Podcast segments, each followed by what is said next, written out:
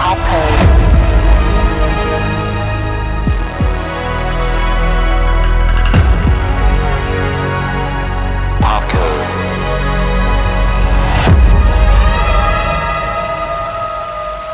Bonjour à tous et bienvenue dans ce deuxième épisode de Popcode, le podcast qui décode le numérique à travers la culture populaire. Salut Benoît. Et bonjour. Et bonjour aux auditeurs qui sont euh, relativement nombreux depuis le premier épisode. Euh, et on va rentrer directement dans le vif du sujet aujourd'hui et on vous laisse découvrir le thème du film que nous avons choisi de traiter.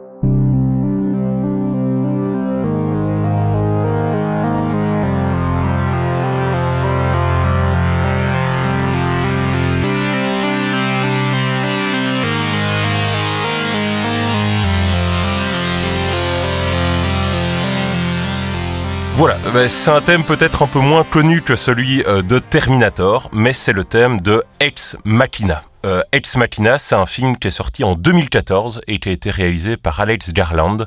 Euh, c'est un film qu'on adore, Benoît et moi, et qu'on a choisi de traiter aujourd'hui. Pour vous donner un peu de contexte, peut-être par rapport au film, donc c'est réalisé, comme je l'ai dit, par Alex Garland qui est à la base un romancier, euh, qui a écrit pas mal de livres que je n'ai pas lus. Je ne sais pas si toi tu, tu les as lus, Benoît, euh, mais qui a écrit des livres comme La plage, euh, Le Tesseract, Le coma, qui sont des livres, on va dire à tendance science-fiction, mais à, forte, avec un fort focus sur les sur les humains. Ensuite, il a choisi de, de faire évoluer sa carrière de romancier jusqu'à scénariste, hein, ce qui est assez logique. Il a écrit pas mal de scénarios de films, notamment pour Danny Boyle, hein, qui est un réalisateur que vous connaissez sûrement pour des films comme Slumdog Millionaire euh, qui est, je pense, son, film le plus connu. Mais euh, Alex Garland a rédigé en fait les scénarios pour des films de de, de Boyle comme 28 jours plus tard, Sunshine euh, et également d'autres films comme comme Dread. Euh, c'est des vraiment déjà à l'époque en fait on, on salue à la fois la, la réalisation de, de, de Boyle mais le scénario de, de Garland était vraiment toujours mis en avant et, et, et souligné. Et donc, à mon avis, assez logiquement, hein, Garland, à un certain moment, il s'est dit, j'ai envie de faire mes propres films, j'ai envie de, de, mettre en image mes propres scénarios. Et il s'est lancé, donc en j'imagine en, 2013, même s'il a annoncé que c'était un projet de très très longue haleine, sur le développement de ce film qu'on traite aujourd'hui, Ex Machina, euh, qui traite du coup de numérique et, plus particulièrement d'intelligence artificielle, encore une fois. Euh, mais sans plus attendre, je, te lance peut-être, euh, Benoît, pour, pour annoncer à nos éditeurs de quoi traite le film, vu que le film est beaucoup moins connu que, que Terminator, je pense. En effet, en effet. Alors, euh, tu, tu, veux un pitch, c'est ça.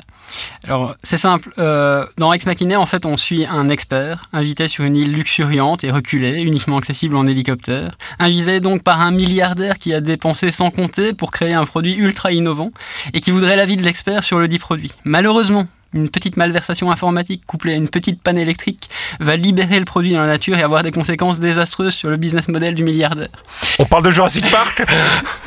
C'est en effet non, le, non pas le, le, pitch de euh, Ex Machina, mais le pitch de Jurassic Park. Mais je vous promets que cette petite plaisanterie n'est pas totalement gratuite, je m'en expliquerai plus tard. Bref, donc, Ex Machina, c'est quoi en vrai?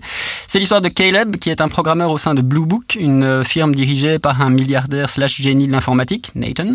Et un jour, il gagne un prix, celui de passer une semaine en tête à tête avec son génie de patron. Mais il découvre à son arrivée que le prix est encore bien plus attrayant que ce qu'il imaginait. En effet, durant cette semaine, il va avoir la chance de participer à la phase de validation expérimentale de Ava, une humanoïde dotée de l'intelligence artificielle la plus poussée du monde. Et cette tâche, en apparence vachement simple, va révéler son lot de surprises déconcertantes et prendre une tournure des plus inattendues. Ah, J'espère que ça vous donne envie. Euh, Peut-être pour, pour euh, commencer, euh, pourquoi est-ce qu'on vous encourage à voir ce film? Parce que je pense que les auditeurs n'ont pas forcément tous vu Ex Machina, qui est vraiment un film qui a, on va dire, sur lequel on a un peu moins de recul que, que Terminator. Moi, je trouve que c'est vraiment un film admirable et surtout, c'est un film en fin de compte assez peu vu. C'est un film purement huis clos, donc euh, contenu dans une unité de lieu, dans une unité de temps, avec trois personnages principaux, quatre personnages éventuellement, euh, sur lesquels on va vraiment se concentrer, on va essayer de comprendre leurs relations, euh, avec des, des dialogues qui sont vraiment écrits comme des scènes d'action. On sent vraiment le background de, de Garland euh, pour la rédaction en fait de, de ces de ces dialogues. Quoi.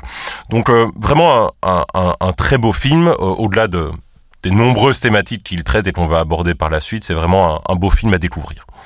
Oui, oui. Euh, alors pour moi, en fait, c'était un premier visionnage euh, parce que j'avais boudé Ex Machina à sa sortie et jusqu'à maintenant parce que j'avais la sensation, au regard du trailer, que l'histoire qu'on allait me vendre, je l'avais vue des centaines de fois. Euh, Blade Runner, Intelligence Artificielle, iRobot, Westworld, appelez-moi Johnny 5.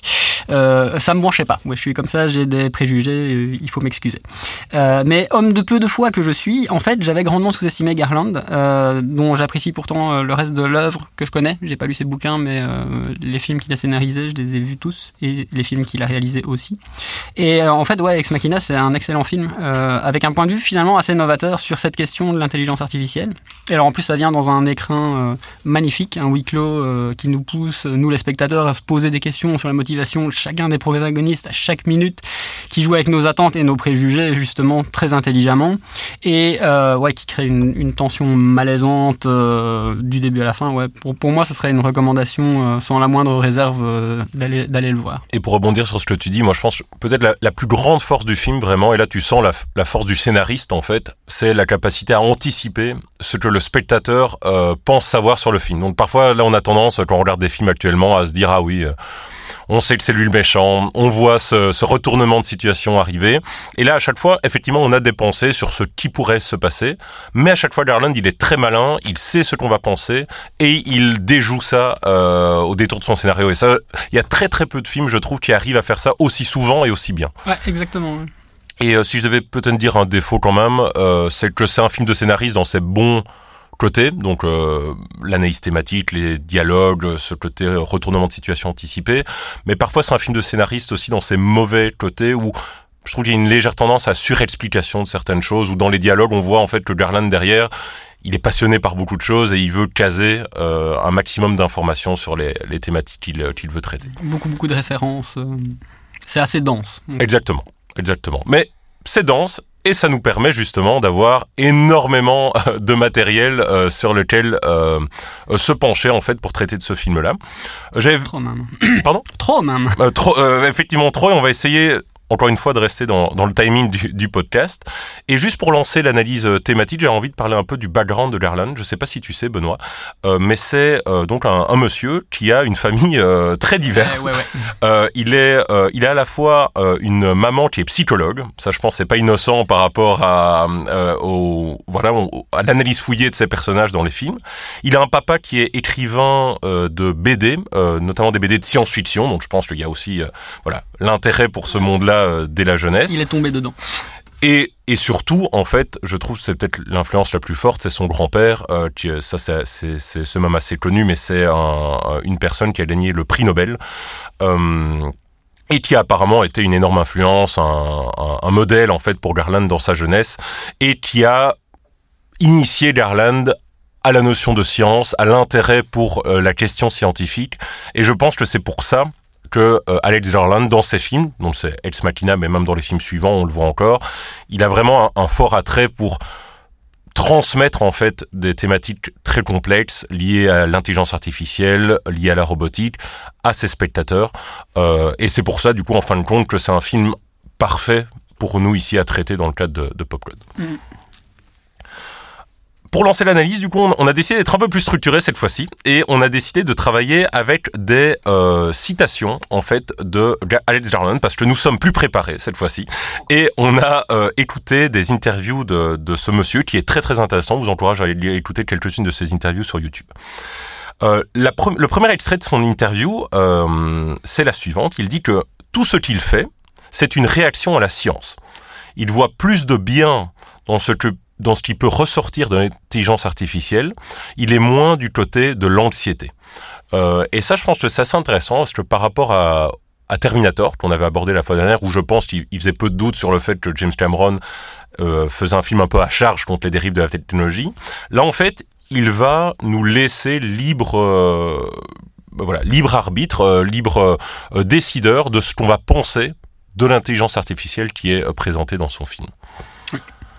Euh, et ça, en fait, il le fait via euh, l'introduction d'un concept euh, vraiment clé euh, dans l'informatique et, et, dans son film, c'est le concept du test de Turing. Exactement, oui. Est-ce que je dois parler du test de Turing? Tu peux, tu peux en parler, bien Je peux parler du test de Turing. Eh bien, le test de Turing, cher Anthony, c'est ce que tu fais avec moi depuis qu'on se connaît. C'est parler avec quelqu'un et ne pas être tout à fait sûr qu'on est en train de parler à un être humain. voilà, voilà. Euh, donc, euh, oui, d'abord, je pense qu'on devrait préciser qu'à partir de maintenant, on, risque de spoiler très fort le film. Et que donc, si, euh, chers auditeurs, vous n'avez pas vu le film, il serait peut-être préférable de le voir avant. On attend, on est là, on, a une bouteille d'eau, tout ce qu'il faut. Mais donc, ouais, à partir de maintenant, on est dans la zone spoiler. Mais d'abord, un petit peu de background. Donc, c'est quoi un test de Turing? Ben, C'est en fait euh, un test visant à mesurer la capacité d'une intelligence artificielle à imiter une conversation humaine. C'est un test qui a été proposé par une figure incontournable de l'histoire de l'informatique, le mathématicien et cryptologue britannique Alan Turing, qui lui appelait ça en fait le jeu de l'imitation et pas le test de Turing parce qu'il n'était pas égocentrique à ce point-là. C'est venu après, on a commencé à faire référence au test de Turing euh, par la suite. Et alors normalement en fait le dispositif nécessaire euh, pour faire un test de Turing c'est trois intervenants. Il y a un testeur et deux interlocuteurs, un, interlocuteur intelligence artificielle euh, ordinateur et un interlocuteur humain. Et le but, c'est de faire dialoguer le testeur avec les deux interlocuteurs sans qu'il ait la possibilité de savoir avec qui il parle à tout moment. Et si à la fin de la conversation, le testeur n'arrive pas à déterminer lequel des deux interlocuteurs est l'intelligence artificielle, ben c'est qu'on est devant une machine qui pense suffisamment comme nous que pour se faire passer pour nous. Donc c'est le jeu de l'imitation, l'ordinateur qui essaye d'imiter euh, le mode de conversation euh, de l'homme. Euh, un, truc que je trouve assez intéressant là-dedans, je me suis un peu replongé dans l'article de base de, de, Turing en, en, 1950, si je me trompe pas, et, et, je trouve et ce qui fait lien en fait avec le film, c'est que ce qu'il dit en fait dans, dans l'article, c'est que ça donne moins d'informations en fin de compte sur les capacités réelles de l'ordinateur à, mettre en place certaines tâches, à paraître intelligent, que sur en fait la perception euh, de l'individu de ce qui est considéré comme intelligent notamment pour une machine euh, à l'époque. Ouais, exactement. Euh, c'est d'ailleurs intéressant parce que euh, c'est pas la première fois qu'on met en scène des tests de Turing dans le cinéma. Et un des tests de Turing les plus connus et visuellement reconnaissables, c'est le Void Kampf de Blade Runner. Euh, et donc, on est sur un dispositif pas tout à fait le même, puisqu'il n'y a que deux interlocuteurs, le Blade Runner et le répliquant, ou la personne qu'on soupçonne d'être un répliquant dans Blade Runner. Euh, et le, le, test se fait de la même manière. Donc, on a une conversation avec la personne ou l'entité en face de nous, et on essaie de déterminer si elle pense comme un être humain, si elle ressent les mêmes émotions qu'un être humain. Donc ça, c'est vraiment un point euh, intéressant, c'est que par rapport au vrai test de Turing, le jeu de l'imitation, euh, il n'est pas question de savoir ce qu'on ressent. Le but du test, c'est simplement de voir est-ce que l'ordinateur peut se faire passer pour un, être humain. Et euh, ça, c'est intéressant parce que à l'heure actuelle, le test de Turing, il est largement pas suffisant par rapport aux outils qu'on a développés typiquement ces dernières années et typiquement là, maintenant, euh, en mars 2023, euh, où, ça commence vraiment à, prendre des proportions assez épiques. Euh, le test de Turing, en fait, il est assez facile à, falsifier, quoi, finalement. C'est assez facile pour un, programme à l'heure actuelle de se faire passer pour un être humain. Et la question qui va plus loin que le test de Turing, et je pense que c'est la question justement que le film pose, c'est de dire, ok, la question devant une intelligence artificielle, c'est pas de savoir si elle peut se faire passer pour un être humain, c'est de savoir si on est en train de parler à une entité en laquelle on peut avoir confiance. Et j'ai l'impression que c'est vraiment tout le focus du film, c'est de dire est-ce que euh, on peut avoir confiance dans une intelligence artificielle? Euh, voilà.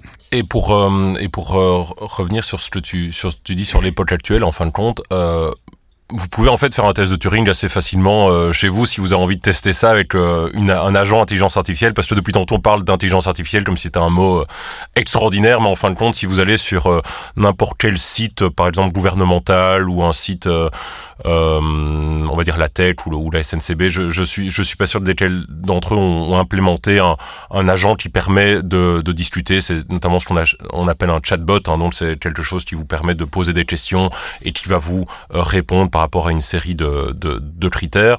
Mais en fait, vous allez très vite remarquer quand le chatbot est, mal fait euh, qu'il n'aurait peut-être même pas passé le test de Turing en 1950 parce que si vous demandez euh, quel est l'horaire de mon prochain train et euh, qu'il sait vous répondre ok le, votre prochain train pour à Namur est dans deux heures et ensuite quand vous demandez ok mais est-ce que ça va plus vite d'aller en bus ou en train et que là il vous dit je suis désolé je ne peux pas répondre à cette question là vous doutez bien que il y a peut-être un programme informatique derrière et que ce n'est pas un réel humain et au contraire, parce que je pense, Benoît, tu évoquais euh, ChatGPT, euh, dont on parle énormément là en mars 2023, qui est ce, ce nouveau euh, modèle d'intelligence artificielle basé sur une énorme base de langage.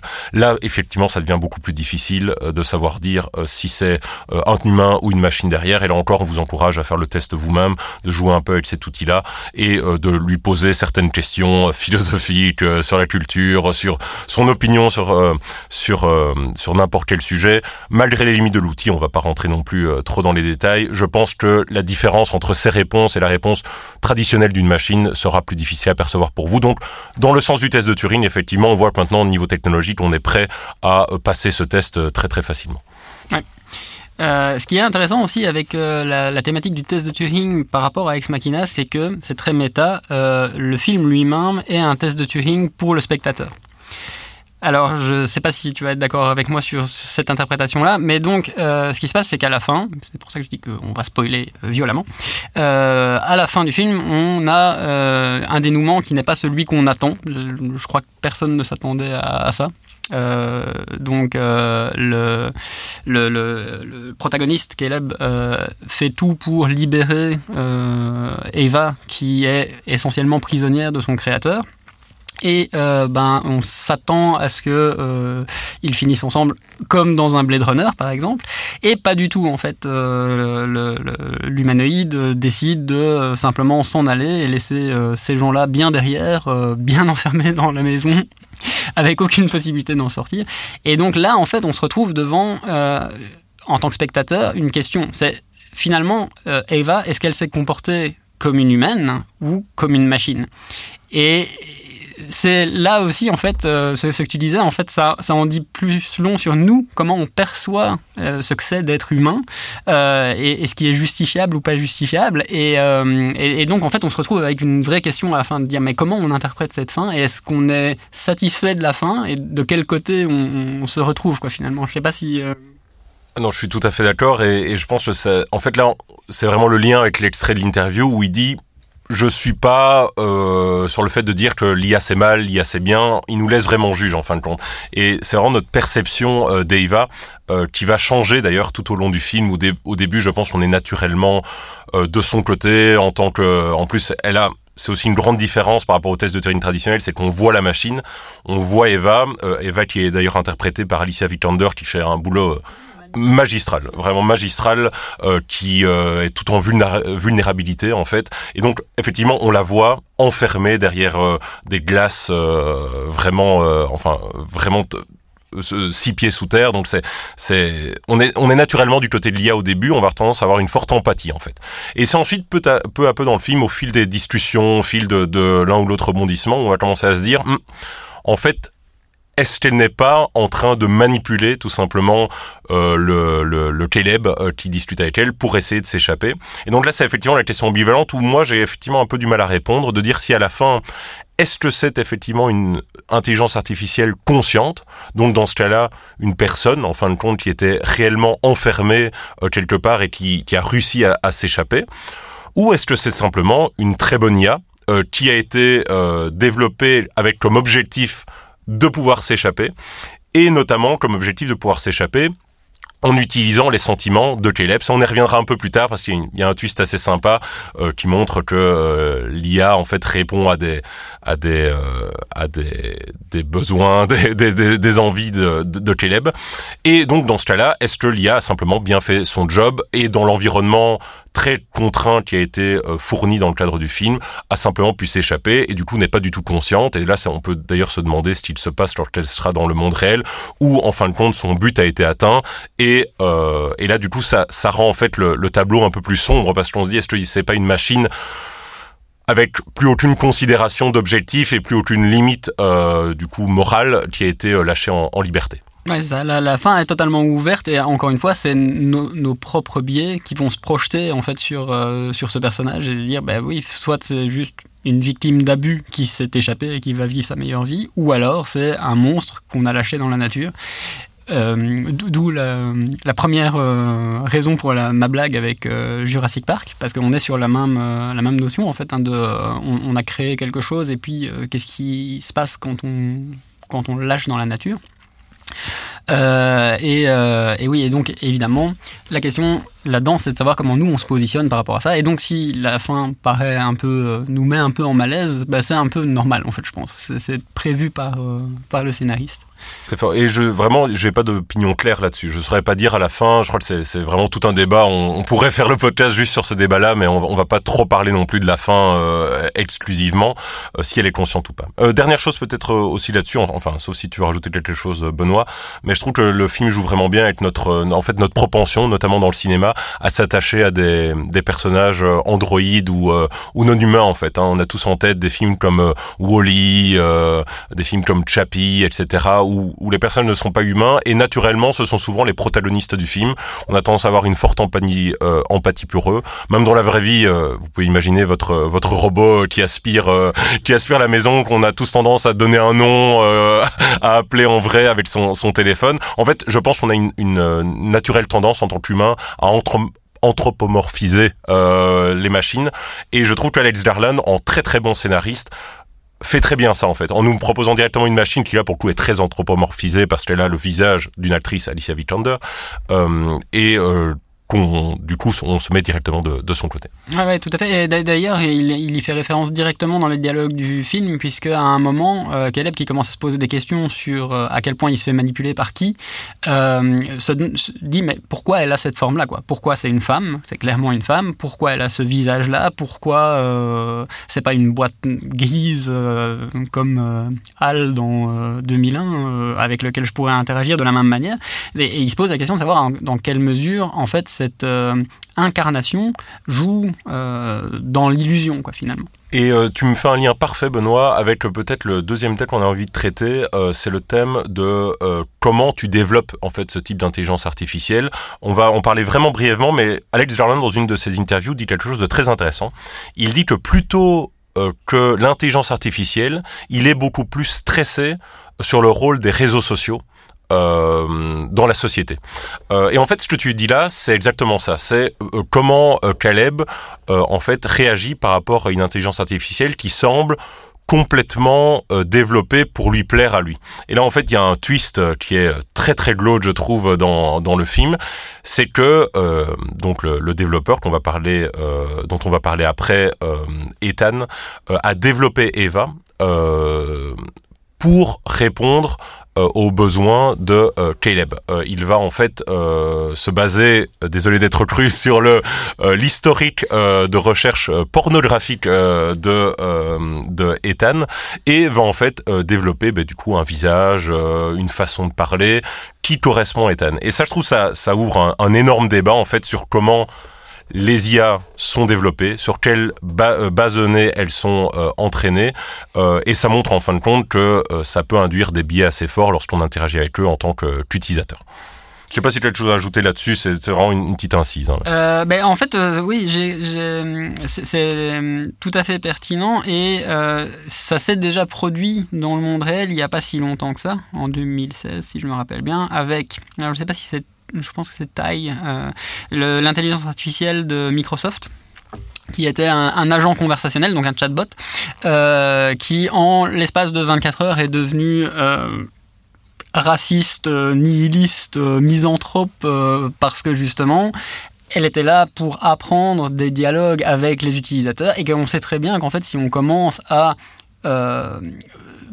truquer la manière d'interagir avec euh, l'intelligence artificielle, l'intelligence artificielle va finir par intégrer toute une série de biais euh, qui sont euh, qui sont propres à, ce qu'on essaye de lui faire faire.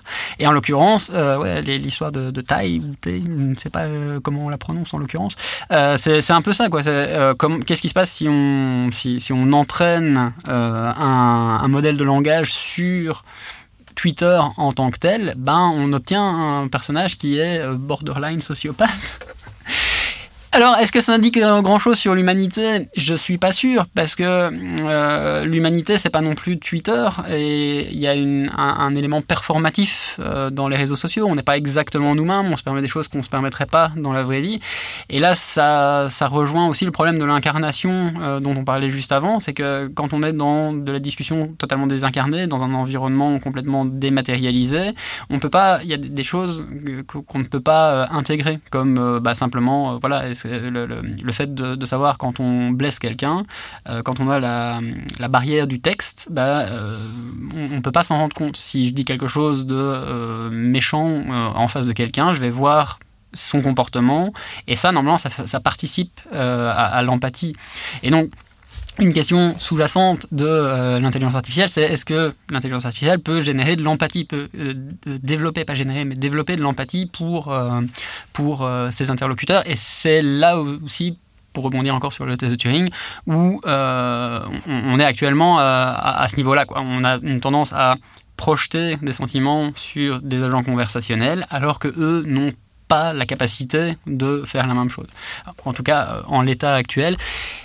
Et c'est probablement une bonne chose qu'on n'essaye pas de, faire ça, selon moi. Et c'est intéressant ce que tu dis sur le fait que Twitter ne reflète pas en fait nos, nos vraies opinions ou en tout cas euh, un, un, échantillon représentatif de, des opinions du monde réel. Parce qu'en fin de compte, le film en traite aussi, hein, parce que euh, le, le, personnage euh, du chef d'entreprise un peu mégalo, euh, il a une entreprise qui s'appelle Blue Book, hein, comme tu l'as dit, et qui est en fait un moteur de recherche. Et les données sur lesquelles Eva est entraînée, dans les données avec lesquelles elle s'est nourrie pour justement pouvoir répondre, pouvoir interagir avec les humains, ce sont les données de recherche des personnes. Et là, pour le coup, c'est pas trop de la science-fiction, parce qu'effectivement, euh, lorsqu'on on pense à, des données sur lesquelles euh, entraîner des intelligences artificielles, on a souvent tendance à utiliser, euh, enfin, les grandes entreprises technologiques, particulièrement américaines, ont tendance à utiliser les données qu'ils s'offrent à elles et donc les données de recherche euh, de euh, euh, qu'on laisse sur les réseaux sociaux. Donc c'est aussi, je trouve, c'est un film assez, peut-être à l'époque, en tout cas en 2014,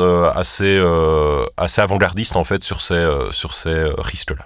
Ouais, je pense qu'il avait compris un truc, c'est que l'entité qui te connaît le mieux au monde, c'est Google et pas euh, ton épouse ou tes parents ou qui que ce soit.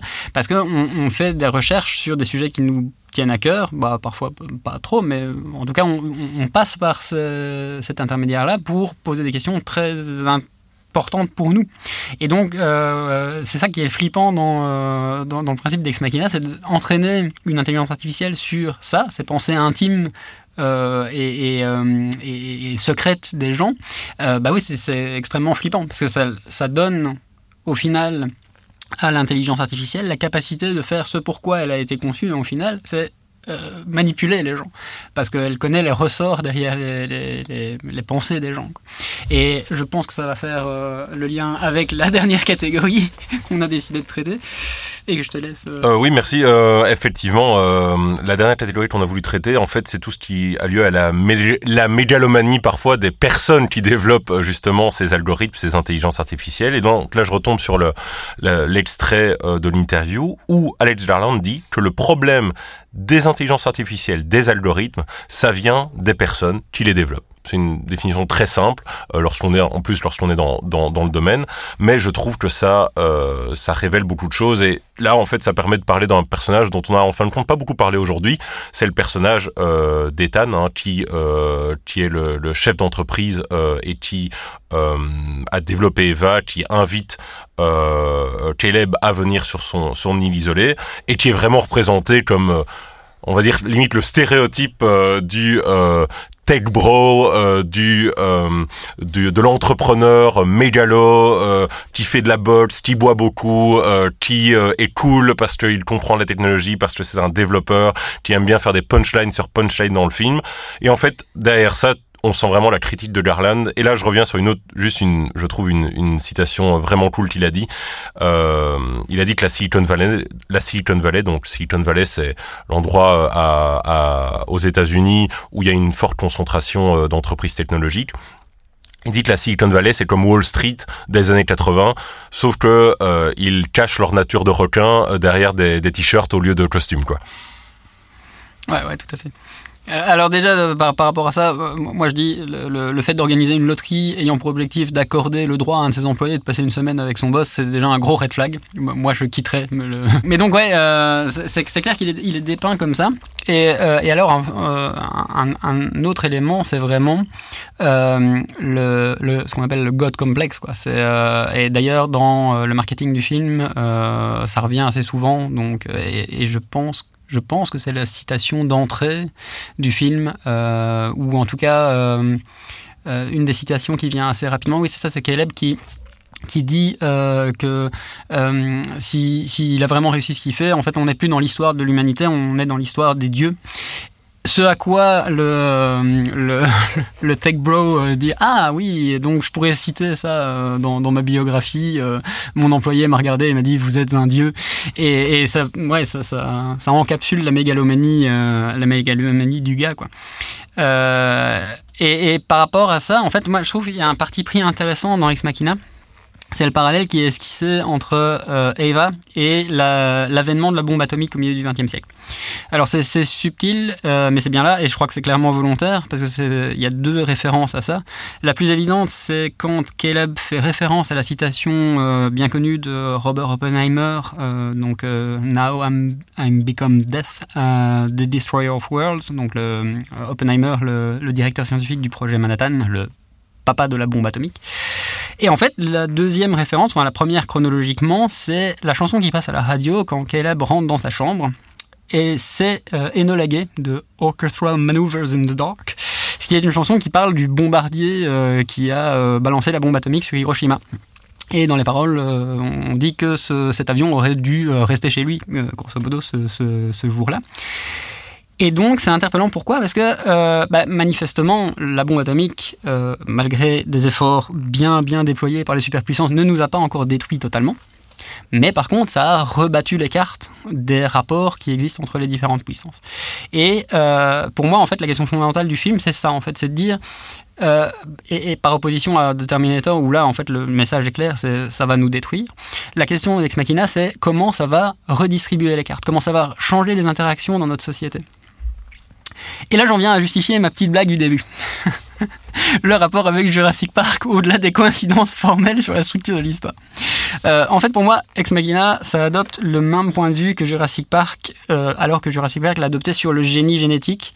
Génie génétique qui était la panique morale euh, de, de, la recherche scientifique dans les années 90. Et ça adopte le même point de vue, c'est de dire, fondamentalement, c'est pas tant le génie génétique qui est intrinsèquement mauvais, c'est l'usage qu'on va en faire. Et là où Cameron, lui, il s'intéresse uniquement à l'aspect euh, militarisation de la technologie, ben euh, des gens comme euh, Garland ou Crichton, qui était par ailleurs aussi le, scénariste de, de, Westworld, qui est parfaitement dans la thématique, ben ces gens-là en fait voient plutôt le potentiel destructeur des lubies de milliardaires ou de grosses entreprises qui veulent tirer profit en fait de ces technologies-là. Et ça, c'était très marqué en fait dans, dans Jurassic Park. Et euh, ça se voit dans toute la franchise en fait. Hein. C'est vraiment le, problème de, de, vouloir commercialiser à tout prix un produit qui n'est pas fait pour être commercialisé. Et on peut voir en fait des parallèles euh, avec ça, je pense, avec le, fait que euh, un, inventeur ou en tout cas un, directeur d'une grosse boîte voudrait imposer finalement au monde sa vision du monde euh, comme ça.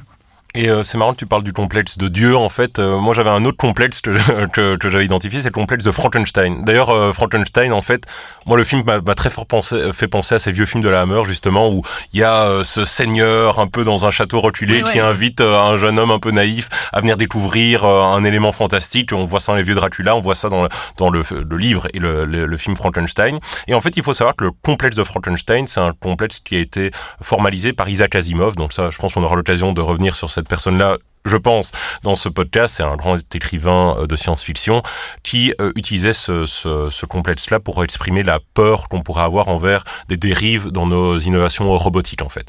Euh, et, je trouve que tu poses la, très très juste question de c'est pas le, mal ne vient pas forcément de l'innovation technologique mais plutôt de l'utilisation qu'on en fait et du cadre qu'on qu'on pose là dedans il y a tout en fait une discussion sur l'éthique qu'on a en fait en tant que développeur en tant que qu'entrepreneur, en tant qu'entreprise, lorsqu'on développe un produit, lorsqu'on développe un nouveau service informatique, lorsqu'on développe la bombe atomique à, à, fortiori, sur euh, les d'anticiper et de penser aux potentielles dérives et mauvaises utilisations de, de cette innovation-là.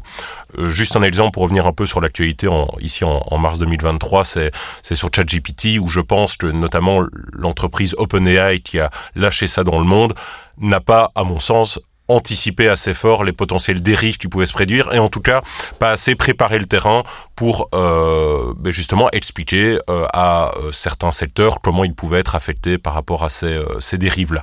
donc voilà, je crois que c'est vraiment un débat que je qualifierais d'éternel et que le film encore une fois traite je pense de manière avant-gardiste sur la thématique de, de l'intelligence artificielle. Euh, on pourrait continuer encore très longtemps euh, sur ce film. Je pense qu'on aura l'occasion de revenir sur ces thématiques d'éthique de l'IA, euh, de euh, perception de l'intelligence artificielle, de l'entraînement de l'IA sur les données via tout plein d'œuvres de la pop culture. J'en ai quelques-unes en tête. Mais on va rester là pour aujourd'hui. Je peux peut-être juste vous encourager pour terminer euh, à euh, écouter les interviews d'Alex Garland sur YouTube. On mettra des liens euh, dans le podcast ici pour que vous puissiez directement y accéder. je sais pas si toi Benoît, tu as quelque chose à recommander.